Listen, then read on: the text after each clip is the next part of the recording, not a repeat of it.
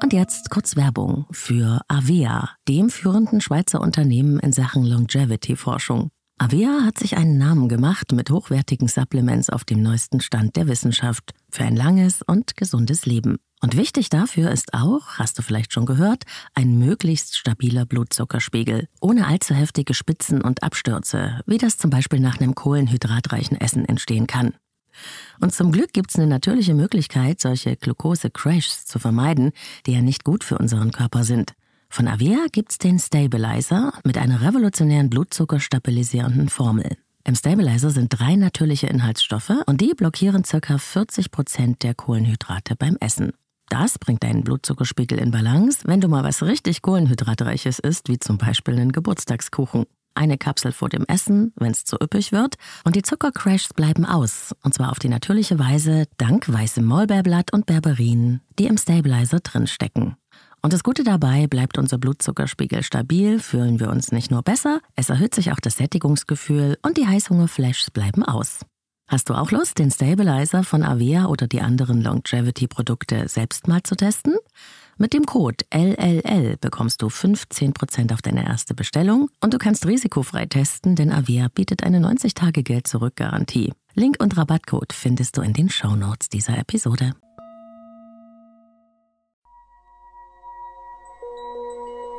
Leben, Lieben, Lassen. Der Podcast zum Thema Persönlichkeit, Beziehung und Selbstliebe. Von und mit Claudia Bechert-Möckel. Herzlich willkommen bei Leben, Leben, Lassen, deinem Selbstcoaching-Podcast mit Herz und Verstand. Schön, dass du da bist. Ich bin Claudia, Persönlichkeits- und Beziehungscoach und ich unterstütze Menschen dabei, sich selbst und andere besser zu verstehen und gelingende Beziehungen zu führen. Und dabei geht es natürlich sehr oft auch darum, Menschen zu begleiten auf ihrer Lebensreise und auch meine eigenen Erfahrungen zu teilen und immer wieder zu schauen zusammen, wie können wir unser Leben so gestalten, dass wir uns okay und wohl damit fühlen, dass wir gerne in unserem Leben zu Hause sind. Wie kommen wir klar mit Dingen und Umständen, mit denen wir konfrontiert werden, mit dem, was uns passiert? Wie finden wir, wenn es uns umhaut und aus der Bahn wirft, wieder zurück in unsere Größe? Und das ist oft kein leichter Weg. Und bei manchen Menschen ist es sogar eine extreme Herausforderung, der sie sich gegenüber sehen. Wenn das Leben dir die Beine stellt, über Resilienz und den Umgang mit Schicksalsschlägen, ist heute das Thema. Und zu Gast bei Leben leben lassen zwei junge Frauen, die als Sina und Tina bei Instagram unterwegs sind und denen ich auch dort begegnet bin. Und die beiden teilen so wie viele andere jede Menge Situationen aus ihrem Leben auf Social Media, beim Sport, beim Partymachen, im Urlaub. Sie haben super viel Spaß, das kann man sehen. Bis dahin ist alles wie immer. Und doch ist bei den beiden alles ganz anders, denn sie sind nicht nur Freundinnen, nee, es war Tinas seltene, sehr, sehr plötzliche und echt schwere Erkrankung, die die beiden zusammengebracht hat, und das hat sie zu einem Dreamteam zusammengeschweißt. Denn Sina ist Tinas Physiotherapeutin. Und über diese ganz besondere Freundschaft und was dadurch alles entstanden ist, über den Umgang mit krassen Lebenskrisen und wie man damit zu leben lernen kann und wie daraus sogar noch was ganz Besonderes erwachsen kann. Darüber wollen wir heute sprechen. Herzlich willkommen, Sina und Tina. Hallo. Hallo. Schön, dass ihr da seid. Wenn man euch folgt bei Instagram, dann ist da so viel Lebendigkeit, so viel Freude und so viel Miteinander zu sehen, dass man wirklich echt von einem Dreamteam sprechen kann. Dabei hat eure Freundschaft eigentlich, wie ich schon gesagt habe, einen ganz anderen Hintergrund, mit dem sie begonnen hat. Ähm, wie habt ihr euch gefunden? Wie hat die ganze Geschichte begonnen? Ich bin Tina. ähm, ich bin letztes Jahr im August am Guillain-Barré-Syndrom erkrankt mhm. lag deswegen auch sechs Monate im Krankenhaus und habe mich dann nach dem Krankenhausaufenthalt dazu entschieden, dann besser ambulant eine Reha zu machen und habe dann Sina kennengelernt. Also, hi, ich bin die Sina und ich bin Tinas Physiotherapeutin und wir haben uns am 4. Mai kennengelernt, diesen Jahres, als Tina zu mir in die neurologische Reha kam. Seitdem gehen wir quasi durch dick und dünn durch unser Leben zusammen. Ja. Und dieses äh, Guillain-Barré-Syndrom, kannst du uns das mal erklären? Weil ich davon ausgehe, Tina, dass die meisten Hörerinnen das nicht kennen. Ja klar, also das ist äh, eine Autoimmunreaktion vom Körper, wo die Nerven peripher, also in Arme und Beine beginnt, weg vom Körper, also Hände und Füße, angegriffen werden und sich entzünden. Und ähm, ja, das hochsteigt. Also die Nerven entzünden sich immer weiter im Verlauf, was halt führen kann bis hin zu einer Atemlähmung, was bei mir Gott sei Dank nicht der Fall war. Ich war aber trotzdem vom Kopf abwärts gelähmt, lange, über drei Monate und hatte auch teilweise Probleme mit der Atmung. Ja, eigentlich äh, geht das relativ gut zurück, nachdem man eben einen Plasmaaustausch hatte, das wie eine Dialyse oder Antikörper von Spendern bekommen hat. Bei mir ist das leider nicht der Fall gewesen. Bei mir ist das leider nur sehr schleppend vorangegangen. Und deswegen sitze ich leider bis heute noch im Rollstuhl, weil die Prognose, dass die Beine komplett funktionsfähig, also wieder normal funktionsfähig werden, eher schlecht ist. Besser als am, am Anfang, auf jeden Fall. Okay, also wenn du das jetzt so beschreibst, dann muss man sich ja darunter vorstellen, du warst vorher vollkommen gesund, du bist Krankenschwester von Beruf, du warst total fit in deinem Leben genau. und dann hat dich das von jetzt auf dann erwischt? Genau, ja, das hat halt angefangen mit Rücken, Muskel, Gliederschmerzen, also total unspezifisch, wo ich mir auch gar keine Gedanken gemacht habe, weil ich halt auch öfter mal Rückenschmerzen habe durch die Arbeit, ist ja klar, ne? man macht halt viel körperlich und ähm, hatte dann am Montag Kribbeln in den Füßen und ein bisschen Taubheit. Da habe ich mir aber nichts bei gedacht. Das hat sich aber bis Mittwoch halt sehr stark verschlimmert, dass ich halt so ja schon eine sehr ausgeprägte Gangstörung hatte und auch gefallen bin und mich halt schlecht auf den Beinen halten konnte. Und ähm, mein Rumpf ist hin und her geschwankt. Also die Ärztin im Krankenhaus hat gesagt, wie eine Betrunkene. Also so kann man mhm. sich das vorstellen. Ähm, ja, und bin dann halt direkt da geblieben. Also ja, also innerhalb von fünf Tagen waren dann meine Beine gelähmt komplett. Also da ging gar nichts mehr. Schon ziemlich krass. Also wir haben am Wochenende noch hier uns einen schönen Abend gemacht, weil das Wetter gut war und dann wird man so aus dem Leben gehauen von jetzt auf gleich. Ja. ja. Und wenn so ein tiefer Einschlag passiert, Tina, ne? Also ich kann mir das nicht anders vorstellen, als dass die erste Reaktion ist, dass es einem wirklich krass die Beine weghaut. Also dass man einfach davon, allein von dem Eindruck gelähmt ist. Und Jetzt sieht man aber, wo du damit hingegangen bist. Also was du daraus gemacht hast, das ist ja ein, ein ganz langer Weg. Oder wie muss ich mir das vorstellen, dass man dann wieder Mut findet, wieder Kraft findet, wieder in die Gänge kommt? Ja, schon definitiv. Also die ersten Wochen war das bei mir so, dass ich das gar nicht realisiert habe. Also ich kannte das Krankheitsbild tatsächlich vorher auch nicht, weil es halt eher etwas Seltenes ist. Mhm. War mir also auch kein Begriff und ich bin halt kein Mensch, der sowas nachgoogelt, weil da kommen immer die schlimmsten Ergebnisse. und ähm, habe das gar nicht so realisiert, was eigentlich passiert. Und ich hatte ja dann fünf Tage einen Reha-Aufenthalt, ähm, weil es halt besser geworden ist und hatte dann halt nochmal diese starke Verschlechterung und bin danach natürlich erstmal in ein Loch gefallen für ein paar Wochen, wo ich halt dann dachte, okay, was mache ich jetzt mit meinem Leben und was passiert hier eigentlich? Dann ist man dann plötzlich auf Pflege angewiesen und dass einem das Essen angereicht wird, womit ich dann halt auch überfordert war, bis ich dann halt auch einfach durch meine Familie und durch meine Freunde, die auch da waren, wieder ein bisschen Kraft gestopft hatte und dachte, okay, wenn ich jetzt hier rumliege und gar nichts mache, komme ich halt auch nicht voran und habe mich dann versucht, mit meiner Situation zu arrangieren und zu sagen, ich mache halt das Beste draus Damals habe ich so gedacht, wenn das Beste dann halt ist, dass ich halt wieder zumindest meine Hände teilweise benutzen kann, dann ist das für mich in Ordnung. Also es hat viel damit zu tun, dass ich versucht habe, das Ganze zu akzeptieren, mhm. dass ich natürlich die Sina kennengelernt habe und wir mhm. eine gute Freundschaft entwickelt haben und halt auch dann so eine gute Therapie entwickelt haben, kann man eigentlich so sagen. Ja. Ne? Damit hätte ich ja nicht gerechnet. Das hat mich ja auch noch mal sehr weit vorangebracht und ähm, ohne den ganzen Rückhalt wäre das viel schwieriger gewesen wo ich sehr beeindruckt von bin, die Tina hat Videotagebuch geführt. Sie hat wirklich jeden Tag festgehalten, äh, wie es ihr geht, wie der Tag war, was besonders war, weil wenn man so eine lange Zeit im Krankenhaus verbracht, dann verbringt man dort auch eventuell Geburtstage, ähm, Halloween, mhm. Weihnachten, ähm, alles Silvester. so Tage, Silvester, wo man eigentlich mit der Familie und mit seinen Liebsten zusammen ist und also ich kenne jedes Video von Tina, von, von jedem Tag und mich beeindruckt einfach diese Stärke, die dahinter steckt und ja, wie sie das so gemeistert hat. Also auch in den Videos, wo sie den Kopf nicht halten kann und ähm, einen Stiffnick tragen muss, damit der Kopf nicht nach rechts und links zur Seite fällt quatscht sie in die Kamera und macht trotzdem ihre Späße. Also sie hat nie ihren guten Humor verlassen, äh, äh, verloren. verloren. Verlassen auch nicht. verloren. äh, und ich glaube, dass also diese Leichtigkeit, die sie vorher schon hatte, also dieses nicht immer so ernst nehmen, sich selber vor allen Dingen nicht und gut gelaunt durchs Leben zu gehen, ich glaube, das hat sie auch so am Leben erhalten quasi, ne? Ähm, die Situation so gut zu überstehen, psychisch gesehen. Ja. ja.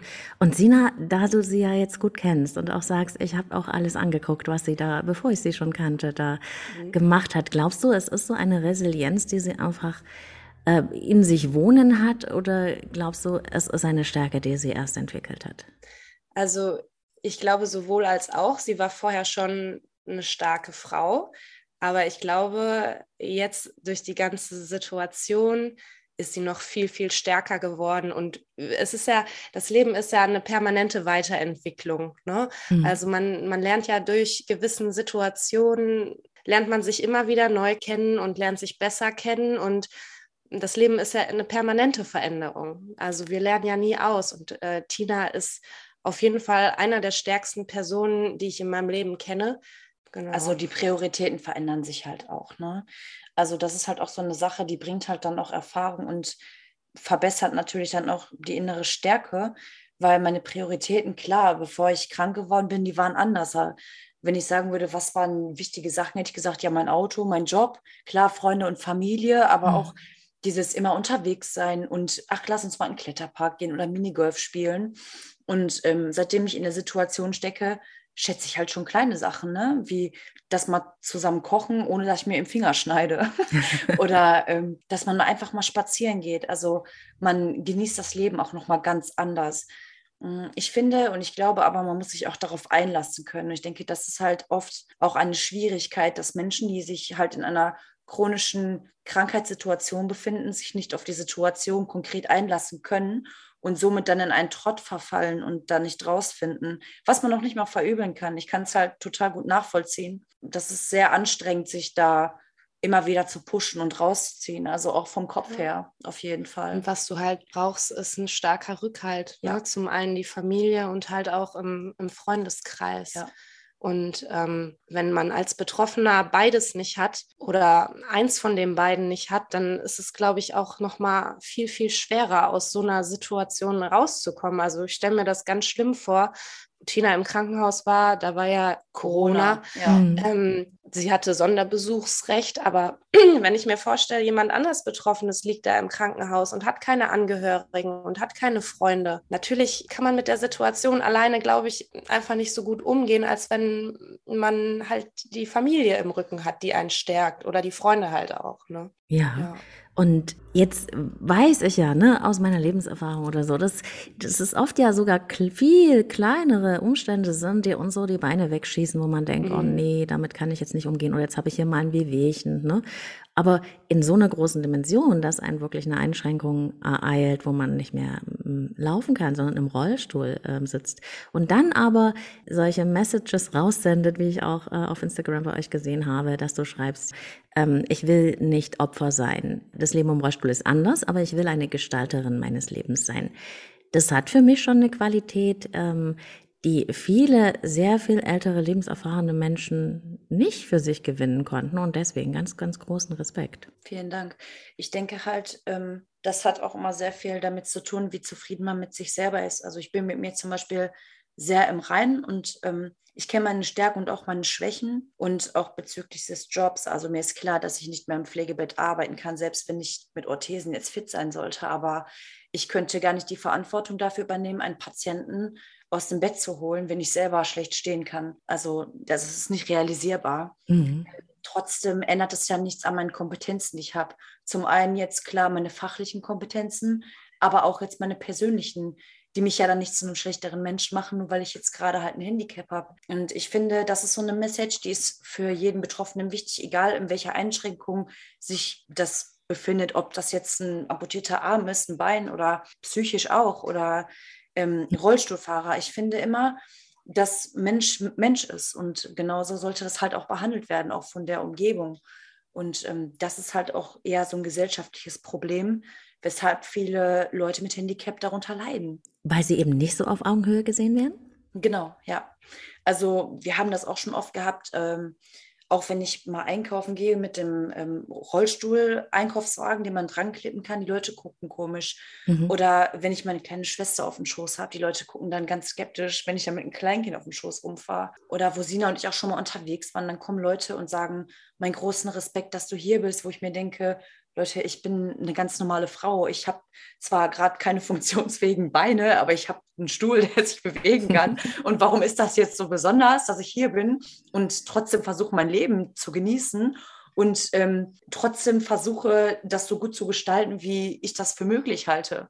Also ja. Und kann es auch sein, dass diese Normalität, die du selbst damit hast, ja, dass du dich eben nicht äh, reduziert fühlst auf diese Einschränkung, dass das auch Menschen leichter macht, in Augenhöhe zu dir zu kommen, weil ich kann mir vorstellen, dass manchmal auch jemand nicht weiß, wie soll ich denn mit so einem betroffenen Mensch umgehen. Ne? Da ist ja immer so eine Mischung aus Mitgefühl und, und vielleicht auch Hilfsbereitschaft, aber vielleicht reduziert es Menschen eben manchmal auch tatsächlich auf ihre Behinderung. Ja, also ich finde, Hilfe anbieten ist immer ganz höflich und ähm, würde ich auch nach wie vor machen, auch wenn ich jetzt gesund wäre. Also viele, manche fühlen sich empört, aber man muss auch mal die andere Seite betrachten. Die Menschen, die wollen halt einfach in dem Moment was Gutes tun. Ich meine das nicht böse.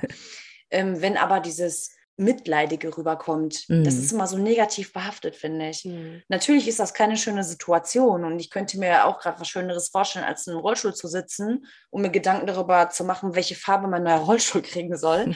Aber ähm, es muss ja deswegen kein Mitleid generiert werden, weil ich versuche ja trotzdem mein Leben normal zu leben. Ich gehe ins Fitnessstudio, wir gehen spazieren, wir gehen raus, ich gehe einkaufen. Also ich versuche alles so normal wie möglich trotzdem weiterzuleben, meine Routine zu haben. Und ähm, die Sina, die hilft mir da auch bei, ne? wenn ich irgendwie sage, hey, kannst du mir dabei helfen? So, da weiß ich, dass ich darauf zählen kann. Ich würde es niemals sagen, ja, nee oder ja, ich weiß halt, dass wir uns beide aufeinander verlassen können. Also Sina sich auf mich, wie ich auf sie. So. Mhm. Aber auch andere, also meine Mutter zum Beispiel, die hilft auch immer, wo die kann, obwohl die auch arbeiten geht und alles. Also das macht schon sehr viel aus. Und das merkt man ja auch, wenn man euch beide da so beobachtet, diese, diese herrliche Augenhöhe. Ne? Das ist wirklich eine Freundschaft und das ist äh, wirklich nicht dieses äh, ja, Therapeut-Patienten-Verhältnis. Nein, Sina. definitiv nicht. Also natürlich hat es so begonnen, so haben wir uns kennengelernt, aber ich glaube, nach der dritten Therapieeinheit haben wir uns auch zum Eis verabredet. Ja, und, ja. Äh, habe ich sie direkt abgeholt, sind wir in die Eisziele gefahren und dann, ja, dann hat es immer mehr Fahrt auf sich genommen. Dann habe ich sie abgeholt nach der Arbeit, dann habe ich sie mit zu mir genommen und ja, wir sind vom Typ Mensch sehr ähnlich. Mhm. Und ja, ich glaube, deswegen harmonieren wir auch einfach so gut. Ja, also wir haben beide dieselben Wertevorstellungen. Also genau. wir gehen, haben beide dieselbe Vorstellung, so wie man durchs Leben geht, was wichtig ist, wo man sich nicht drüber aufregen muss. Und also wir können uns da schon sehr gut ergänzen und ja. auf Augenhöhe halt reden. Und wir haben auch eine sehr offene Kommunikation, was das Ganze halt auch einfacher gestaltet.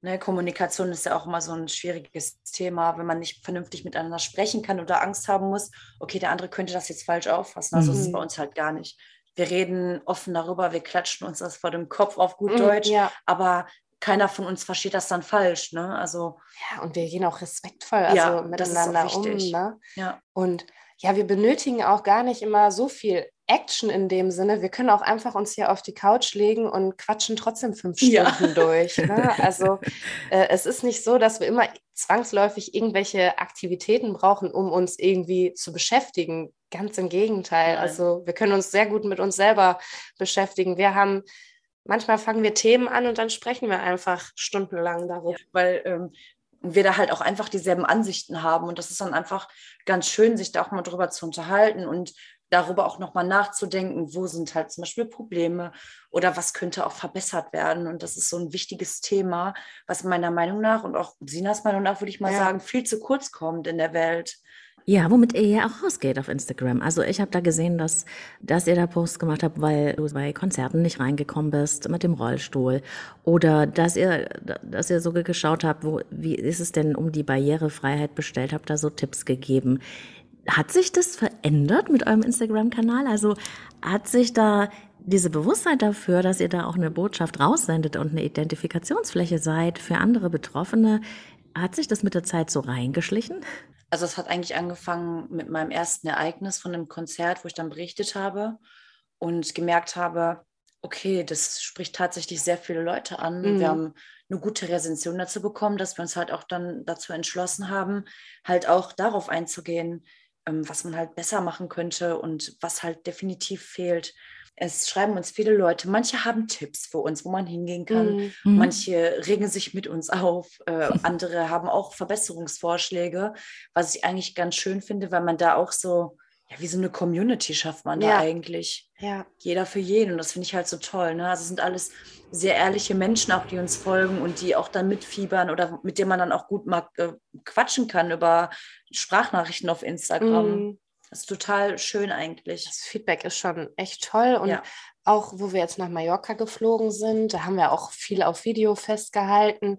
Ich, ich kann mir halt auch vorstellen, dass viele Rollstuhlfahrer sagen, boah, nee, den Stress tue ich mir gar nicht an. Aber letztendlich war es überhaupt nicht stressig. Also es hat alles super funktioniert. Ja. Und es war für mich auch total die spannende Erfahrung, ne, mal zu gucken, wie, wie, läuft denn das sowas ab? Ich meine, Tina hat eine, äh, eine, Schwerbehinderung und sie hat auch eine Begleitperson, deswegen durfte ich auch immer äh, an erster Stelle mit bei ihr sein und konnte alles hautnah miterleben, wie das halt abläuft.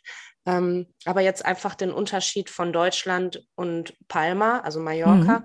der Flughafen. Krass. In, in Palma, äh, da gab es extra für die Gehandicapten einen extra Check-in-Schalter. Mhm. Ne? Damit fing das schon an. Dann wurden wir abgeholt, dann sind wir durch eine extra Sicherheitskontrolle gegangen, wo uns überall geholfen worden ist. So, und dann sind wir direkt zum Gate gebracht worden.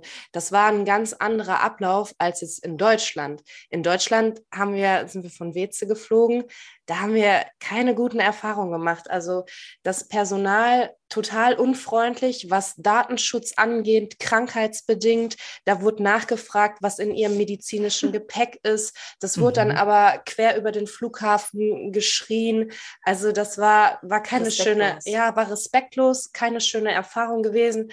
Also letztendlich technisch hat alles gut geklappt. Wir sind super ins Flugzeug, aber da hat man ganz klar den Unterschied gemerkt jetzt von Mallorca und Deutschland. Die sind einfach tausendmal weiter als wir. Wir ja. waren da in der Stadt.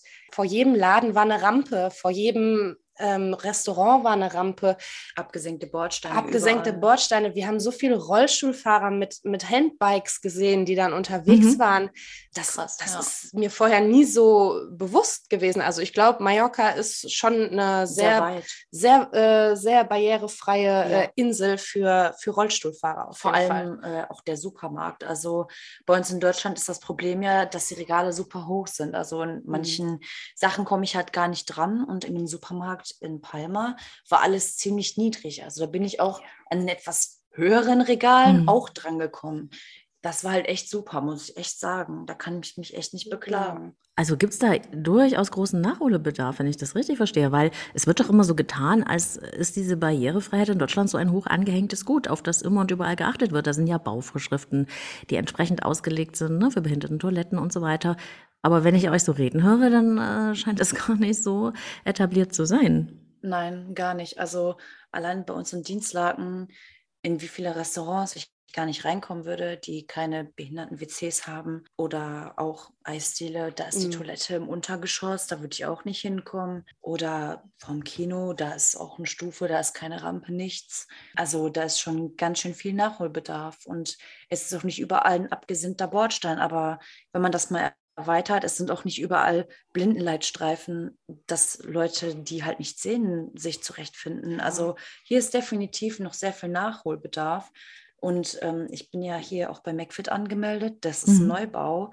Der ist noch nicht lange da. Da ist kein Aufzug nach oben. Da ist keine ähm, Behindertentoilette oder eine rollstuhlgerechte Toilette, besser gesagt so dass ich auf Toilette kann und ähm, da sagt keiner, hey, du bezahlst nur, weiß ich nicht, 15 Euro, weil du kannst die Hälfte der Sachen eh nicht nutzen. Du kannst noch nicht mal zur Toilette gehen. Da ist schon ganz schön viel Nachholbedarf, auf jeden Fall. Umso besser, wenn äh, sowas in die Öffentlichkeit getragen wird, ne? dass äh, da vielleicht auch ein bisschen Druck entsteht, äh, solche mhm. Dinge einfach mal anzugehen oder zu ändern. Auf jeden Fall. Also wir, wir machen uns da ja auch oft einen äh, Spaß dann draus. Dann fahren wir wieder irgendwo hin, Letztens haben wir halt geguckt, wie Ikea, wie barrierefrei Ikea war. Ne? Also Ikea war super, hat super gut alles geklappt. Ähm, äh, wir, wir machen uns das oft auch zur Aufgabe, mal wieder was Neues auszuprobieren und mal schauen, wie gut wir mit dem Rollstuhl äh, an unser Ziel hinkommen. Ne? Mhm. Wir wollen auch unbedingt noch mal im Freizeitpark mal gucken, ja. wie das im Freizeitpark ist, ähm, ob man da überhaupt irgendwo drauf darf. Ja, wie das, wie ja. das funktioniert. Weil im Prinzip, also Tina, wenn es jetzt ums Achterbahnfahren geht, die Tina kommt vom Rollstuhl überall, entweder nach unten oder nach oben, das, ja. das klappt immer gut.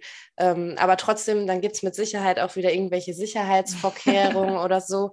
Also da bin ich auf jeden Fall auch gespannt ja. drauf, wenn wir das machen werden, was dabei rauskommt. Wer ist denn von euch beiden auf die Idee gekommen, dass ähm, auf Instagram in einem Account alles zu teilen, die ganze Geschichte, auch eure äh, Therapie, die ihr ja zusammen macht, die eigentlich ja Sinas Therapie mhm. ist, aber die ja durch dich, nee, Tinas Therapie, aber die durch dich, Sina, ähm, angeleitet wird. Ja, ähm, wir sind beide darauf ja. gekommen. Also Tina hat mir erzählt, dass sie Videotagebuch geführt hat. Ähm, ziemlich früh hat sie mir das auch erzählt, dass sie das äh, die Tage festgehalten hat im Krankenhaus. Und ähm, dann habe ich gesagt, hör mal, wenn das für dich, wenn du es möchtest, wir können auch gerne hier die Therapiefortschritte festhalten, mhm. wenn du das möchtest. Und ja, dann haben wir damit angefangen, das erstmal so ein bisschen zu filmen. Dann haben wir so kleine Videos geschnitten und dann haben wir das auf unseren privaten Profilen einfach mal so hochgeladen, gucken, wie so die Resonanz darauf kommt, ob das die Leute interessiert. Und ja, das, das ist direkt hoch. eingeschlagen wie ja. eine Bombe. und dann haben wir gesagt, komm, wir machen das einfach mal ja, einfach die Leute mal ein bisschen teilhaben, was wir so machen. Vielleicht können wir motivieren und mal gucken, wohin es halt führt. Und ja, haben halt gemerkt, dass das ganz schön gut ankommt. Also, dass die Leute sich freuen über unsere Videos, dass wir positives Feedback bekommen. Also, uns wird oft gesagt, dass wir ganz viel Lebensfreude ausstrahlen mhm. und dass sie fasziniert sind, wie wir miteinander umgehen. Und das freut uns natürlich auch, aber eigentlich machen wir gar nichts. Wir sind einfach so, wie, wie wir, wir, halt sind. sind ne? ja. Also wir verstellen uns auch nicht. Für uns ist es jetzt nicht anstrengend und wir stecken jetzt auch nicht großartig viel Arbeit, sage ich mal, in unsere Videos rein. Die Videos, die gemacht worden sind, sind, mit dem Handy gefilmt und dann immer geguckt, ob irgendein Praktikant gerade ein paar Minuten Zeit hat, ein paar Videos zu, zu schneiden von oder zu filmen von uns.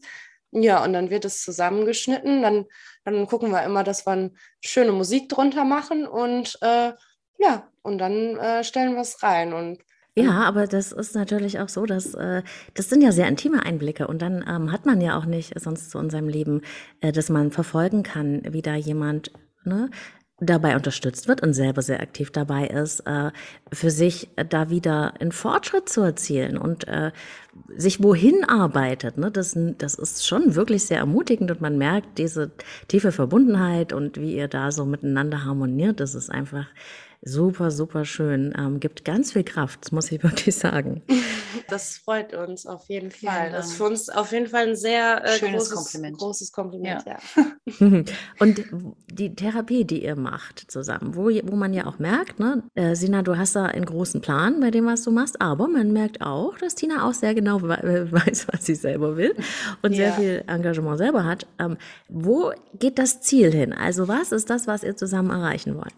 Also wir Therapeuten orientieren uns ja immer alltagsnah. Also der Patient kommt zu uns und äh, wir gucken, wo hat er Einschränkungen in seinem Alltag es geht halt in, in, in, der ersten Linie, wir arbeiten alltagsnah und ähm, natürlich, wenn man Tina jetzt sieht, man sieht auf den ersten Blick, sie sitzt im Rollstuhl. Also müssen wir irgendwie gucken, dass wir die Beine trainieren. Aber wir müssen, wir müssen erstmal den Rumpf halt festkriegen. Mhm. Also wir haben jetzt den Fokus, weil die Tina leider auch eine Ataxie hatte, die am Anfang sehr stark war. Eine Ataxie kann man sich vorstellen, sie hat ein unkontrolliertes Wackeln im Oberkörper. Man sieht es auch bei uns äh, auf der Instagram-Seite, da ist ein Video, wo sie die Ataxie noch sehr ausgeprägt hatte. Ähm, sie konnte sich nicht frei halten. Also wenn sie auf dem Hocker gesessen hat, ist sie von rechts und links, hat alles angefangen zu wackeln. Und dann mhm. mussten wir natürlich erstmal gucken, bevor wir mit den Beinen oder mit den Armen irgendwas machen, müssen wir erstmal den Rumpf festkriegen. Und da war erstmal so das Ziel, ja, frei zu sitzen. So, und dann, dann ging es halt weiter. Tina konnte äh, schlecht das Glas zum Mund führen mit ausgestreckten Armen. Also sprich, dann mhm. haben wir halt trainiert mit langem Hebel, sprich mit ausgestreckten Armen, das, das Glas wieder kontrolliert zum Mund zu, zu führen. Aber das mache ich halt auch nicht alleine. Wir arbeiten ja immer ähm, intervenierend in, in, in der Rehabilitation. Also da sind auch Ergotherapeuten mit am Werk und Sporttherapeuten und im Prinzip wir haben ja jede Woche zwei Teamsitzungen und dann sprechen wir uns halt ab, wo ist das Ziel diese Woche und dann wird immer wieder evaluiert und geguckt und ja, so baut sich die Therapie dann halt stetig auf. Und natürlich äh, habe ich ihr dadurch, dass sie die Beine ja leider nicht ansteuern kann, können, weil die Nerven die Informationen nicht an den Muskel weiterleiten, weil dieser ja kaputt ist, mhm. wollte ich trotzdem, dass sie in die Gehfunktion kommt. Also haben wir alles steif gelegt mit Orthesen, die Beine, also sprich Fußgelenke steif gemacht, weil wenn Tina jetzt einfach aufstehen würde, würden die Fußgelenke nach rechts und links einfach wegklappen. Das könnte sie überhaupt nicht kontrollieren. So, und dann steht sie ja im Prinzip auf ihren Knochen, wo die Leute dann auch ganz oft denken, ach ja, aber die kann doch stehen. Mhm. Ja, aber sie steht wegen ihres Skelettes, nicht weil die Muskeln aktiv irgendwas halten. So eine Gehstrecke von 50 Metern ähm, ist auf jeden Fall mittlerweile mit Orthesen drin. Super. Also mein Ziel ist es einfach auch, ähm, die Menschen zu motivieren. Leider habe ich oft ähm, das Gefühl, dass die Ärzte aufgrund ihrer Aussagen, die sie dem Patienten mitteilen, und da mache ich jeden Tag die Erfahrung, es wird oft alles dramatisiert. Also Angenommen, ein Patient hat Rückenschmerzen und geht damit zum Arzt. Das Erste, was der Arzt macht, ist ein MRT. Ganz klar, dann wird erstmal ein MRT gemacht. So, dann kommt der Patient zurück. Ja, dann wird über das MRT gesprochen und mhm. da wird immer was gefunden. Dann wird über den Bandscheibenvorfall gesprochen und dann wird gesagt, ja, ja, ich glaube, den müssen wir mal operieren. Und dann wird der Patient operiert und dann kommt er irgendwann zu mir. Manchmal kommt er aber auch vorher und dann kann ich ihm äh, über den Schmerz auch noch mal was erklären, weil Schmerz findet in unserem Kopf statt und nicht in unserem Gewebe. Und es sind mehrere Studien auch durchgeführt worden. Und es ist einfach ganz wichtig zu wissen, dass wir auch durch Situationen, die uns psychisch belasten, sprich wir haben vielleicht Schlafprobleme aufgrund von Arbeit, die uns nicht Spaß macht, dass die den Schmerz stärker machen kann. Und dass es nicht immer ein Gewebeschaden ist. Und das heißt jetzt, wenn ich keinen Schmerz habe und es wird was diagnostiziert durch die bildgebenden Verfahren, mhm. dann das ist es vielleicht trotzdem in seiner Funktion okay, oder? Ja, dass bildgebende Verfahren niemals aussagekräftig sind für den Schmerz, aber dass oft die Patienten dahin gebracht werden. Mhm. Schmerz ist ein multifaktorielles Gefühl und man muss es von allen Seiten betrachten.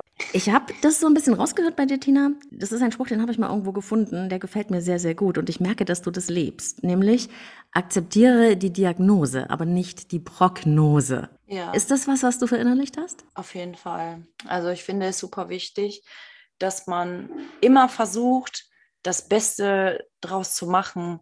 Also auch wenn der Arzt sagt, okay, das wird nichts mehr, kann man trotzdem versuchen, das Beste rauszuholen. Also wenn ich jetzt ähm, eine schlechte Prognose habe, aber ich bin mit meiner Situation im Reinen, so ich kann ja nichts falsch machen, weil ich jetzt Sport mache. Ich kann höchstens noch mal etwas verbessern. Ich kann mir noch mehr Wege und ähm, ja doch noch mehr Wege schaffen, um gewisse Situationen zu erleichtern das sehe ich nach wie vor so und das ist auch definitiv eine Einstellung, die ich halt auch auslebe. Ich kenne meine Prognose und ich weiß auch, dass es für meine Beine nicht gut aussieht, aber ich gebe mein Bestes dafür, um dann halt mit Hilfsmitteln und mit den Mitteln, die mir zur Verfügung stehen, mein Leben so gut wie möglich zu gestalten und das ist definitiv möglich. Ist das auch das, was du anderen gerne vermitteln möchtest? Dieses, Definitiv. Dass, dass man selber, also dass egal was für eine Diagnose steht, ja eigentlich niemand wirklich sagen kann, wohin du damit noch kommen kannst, wenn du da das versuchst zu erweitern, weil du bist ja die Einzige, die in deinem Körper drinnen wohnt, ne? Ja. Ja, definitiv. Also ich finde, man, ich kann das verstehen, dass manche Leute sich aufgeben, vor allem wenn man auch kein starkes Umfeld hat, man damit auch ein bisschen alleine ist, dann kommt vielleicht noch eine psychische Belastung dazu und hat vielleicht auch keinen Therapeuten, der einem da Rat und Tat zur Seite steht, dass man nicht an diesen Punkt kommt, dass man eine Lösung dafür findet und sich neue Routinen schafft. Aber prinzipiell möchte ich das definitiv weitergeben, weil ich es wichtig finde, dass man für sich selbst, für den einzigen Menschen, dem man, der man ist. Mhm. Man hat nur sich selber. Man sollte sich auch immer lieben und sich auch gut behandeln, dass man da das Beste rausholt und versucht auch das Beste zu machen. Also wenn ich jetzt wüsste, weiß ich nicht, Therapie XY mit Vitamine wird mir krass gut helfen, würde ich das auch definitiv machen. Und dann wäre mir das auch egal, wie teuer das ist. Weil so wie man Geld hat für Genussmittel, sollte man auch Geld dafür haben oder auch die Mittel, um sich und seine Gesundheit etwas Gutes zu tun und voranzukommen. Also das möchte ich auf jeden Fall so weitergeben und dass es halt auch für alle Situationen eine Lösung gibt. Es gibt oft Leute, die sagen, nein, es gibt keine Lösung. Doch, es gibt eigentlich immer eine Lösung. Ja. Vielleicht eine etwas andere, aber es gibt eine Lösung. Das ist genauso wie mit meinem Job. Also ich weiß, ich kann nicht mehr am Pflegebett stehen, aber vielleicht kann ich ja eine stellvertretende Leitungsposition übernehmen äh, auf dem Bereich für Querschnitt, wo ich dann vielleicht das Administratorische regel oder die Visiten begleite. Ich kann Patienten beraten, weil ich halt auch die Patientenseite kenne, was halt auch nochmal äh, dann eine ganz andere Verbindung schafft. Ne? Also ich befasse mich damit viel, weil es halt gerade für alles eine Lösung gibt. Man muss halt nur daran glauben und vor allem auch ähm, seine Lebenseinstellung dementsprechend anpassen an seine Situation und das Schicksal annehmen. Das ist ganz wichtig und ich denke, daran scheitert es auch bei vielen, dass die das halt nicht annehmen können und sich alleine dann gegen diese Diagnose auf dem Blatt Papier schon wehren. Also das ist ein ganz wunderbares äh, Schlusswort, das lasse ich mal so stehen. Und äh, das ist wirklich, wirklich so was von inspirierend und zwar für alle Lebenslagen. Ne? Das, das Leben hat ja immer irgendwas parat, was plötzlich mal kommt, was von außen auf einen kommt oder was einem passiert. Und ähm, wir müssen immer irgendwie sehen, wie kommen wir damit klar und wie man da eben so mit großen Umbrüchen und Krisen auch umgehen kann. Dafür ähm, seid ihr beiden wirklich ein ganz, ganz, ganz tolles Beispiel. Gibt es noch irgendwas, das ihr gerne loswerden wollt, das, das euch noch auf dem Herzen liegt, das euch wichtig ist? Ja, Claudia, wir wollten auch mal kurz dir Danke sagen, weil ähm, ich höre dich wirklich schon ja, schon ein gutes Dreivierteljahr bin ich schon mit dabei und habe äh, alle deine Folgen angehört. Also du bist für uns auch eine sehr große ja. Inspiration. Wir hören äh, uns täglich deine Podcasts an reden und darüber. reden auch darüber. und ähm, ich sag mal, du hast uns hast auch deinen gewissenen Teil äh, dazu beigetragen, dass wir diese Einstellung so, also wie wir durchs Leben gehen, ja, das wollten wir auch einfach nochmal loswerden. Also du bist auch für uns eine sehr inspirierende äh, Person. Oh, da bin ich total berührt. Herzliches Dankeschön. Das ist eine totale Win-Win-Situation. Ne? Ja. Für, also wirklich, das, da kommt auch, merkt man auch, da, da, bei mir fließt dann immer so die Energie, dann kann ich das auch spüren, wie das hin und her so geht, also so wie eigentlich das Leben läuft. Und ja. ähm, mir ist eben auch immer ganz wichtig in meiner Arbeit, ne, im Podcast oder mit den Klienten. Also ich habe auch meine Angst, meine Schmerzen und so weiter, aber mir geht's genau darum, auch das mit dem, was ich gelernt habe aus meinem Leben und mit dem Wissen, das ich mir dabei angeeignet habe auf meiner Reise, Menschen zu inspirieren ne, und denen auch mhm. Mut zu machen, weil ich weiß eben auch, wie es ähm, auf der anderen Seite aussieht, ne? wie man eben auch mal den Mut verlieren kann oder wie man negative Erfahrungen haben kann.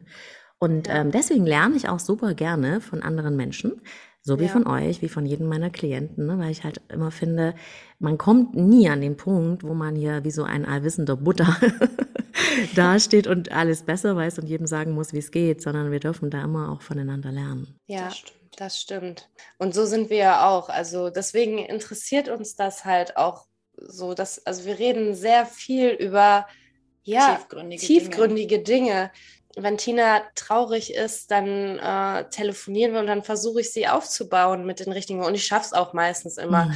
Genauso ist es aber auch andersrum. Wenn ich ein blödes Gefühl habe aufgrund irgendeiner Situation, dann rufe ich Tina an und genauso kann sie mich wieder runterbringen. Ne? Weil meistens ist es ja dann doch in so Extremsituationen, ähm, dass man von seinen Gefühlen schon ein bisschen geleitet wird überwältigt oder überwältigt wird. Aber ne, wir sagen uns immer, wir sind nicht das Gefühl. Ne? Morgen sieht die Welt sowieso schon wieder anders aus und wir haben da echt unsere ähm, Strategien entwickelt. Strategien entwickelt, die Situation nicht zu dramatisieren. Ja. Absolut äh, genial und vor allem, was mich oft erstaunt, auch bei euch wieder, äh, macht mir auch wirklich Mut für unsere Welt, wie sie gerade ist, ne? dass, dass da was in Bewegung kommt wenn ich höre, wie so junge Menschen wie ihr so eine Bewusstheit schon entwickelt haben und sich so wirklich tief in Sachen reindenken, wie das Leben funktioniert, wie wir selber funktionieren, wie wir gelingend mit uns umgehen können, dann, ähm, dann kann es eigentlich insgesamt nur besser werden. Ja, das stimmt. Ja. Das stimmt. Also, auf diese Weise bleiben wir in Verbindung. Alles, alles Liebe für euch und ähm, ja, wir hören Danke und sehen uns. Ne? Ja, vielen Dank. Tschüss. Tschüss.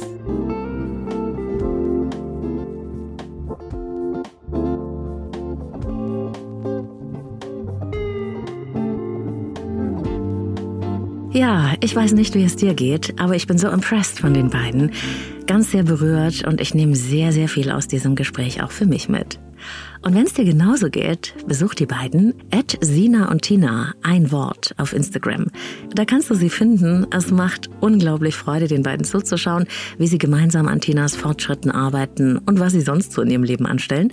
Und sie haben wirklich jeden Support verdient. Ich bin super gespannt, wo das noch hingeht. Ich verlinke dir den Insta-Kanal von Sina und Tina natürlich auch in den Show Notes. Und damit war's das bei Folge 132 von Leben lieben lassen. Wenn du magst und dich das interessiert, dranbleiben. Wir stöbern nämlich gleich noch ein bisschen in der Hörerpost. Ansonsten hören wir uns dann wieder in der nächsten Ausgabe und ich freue mich drauf.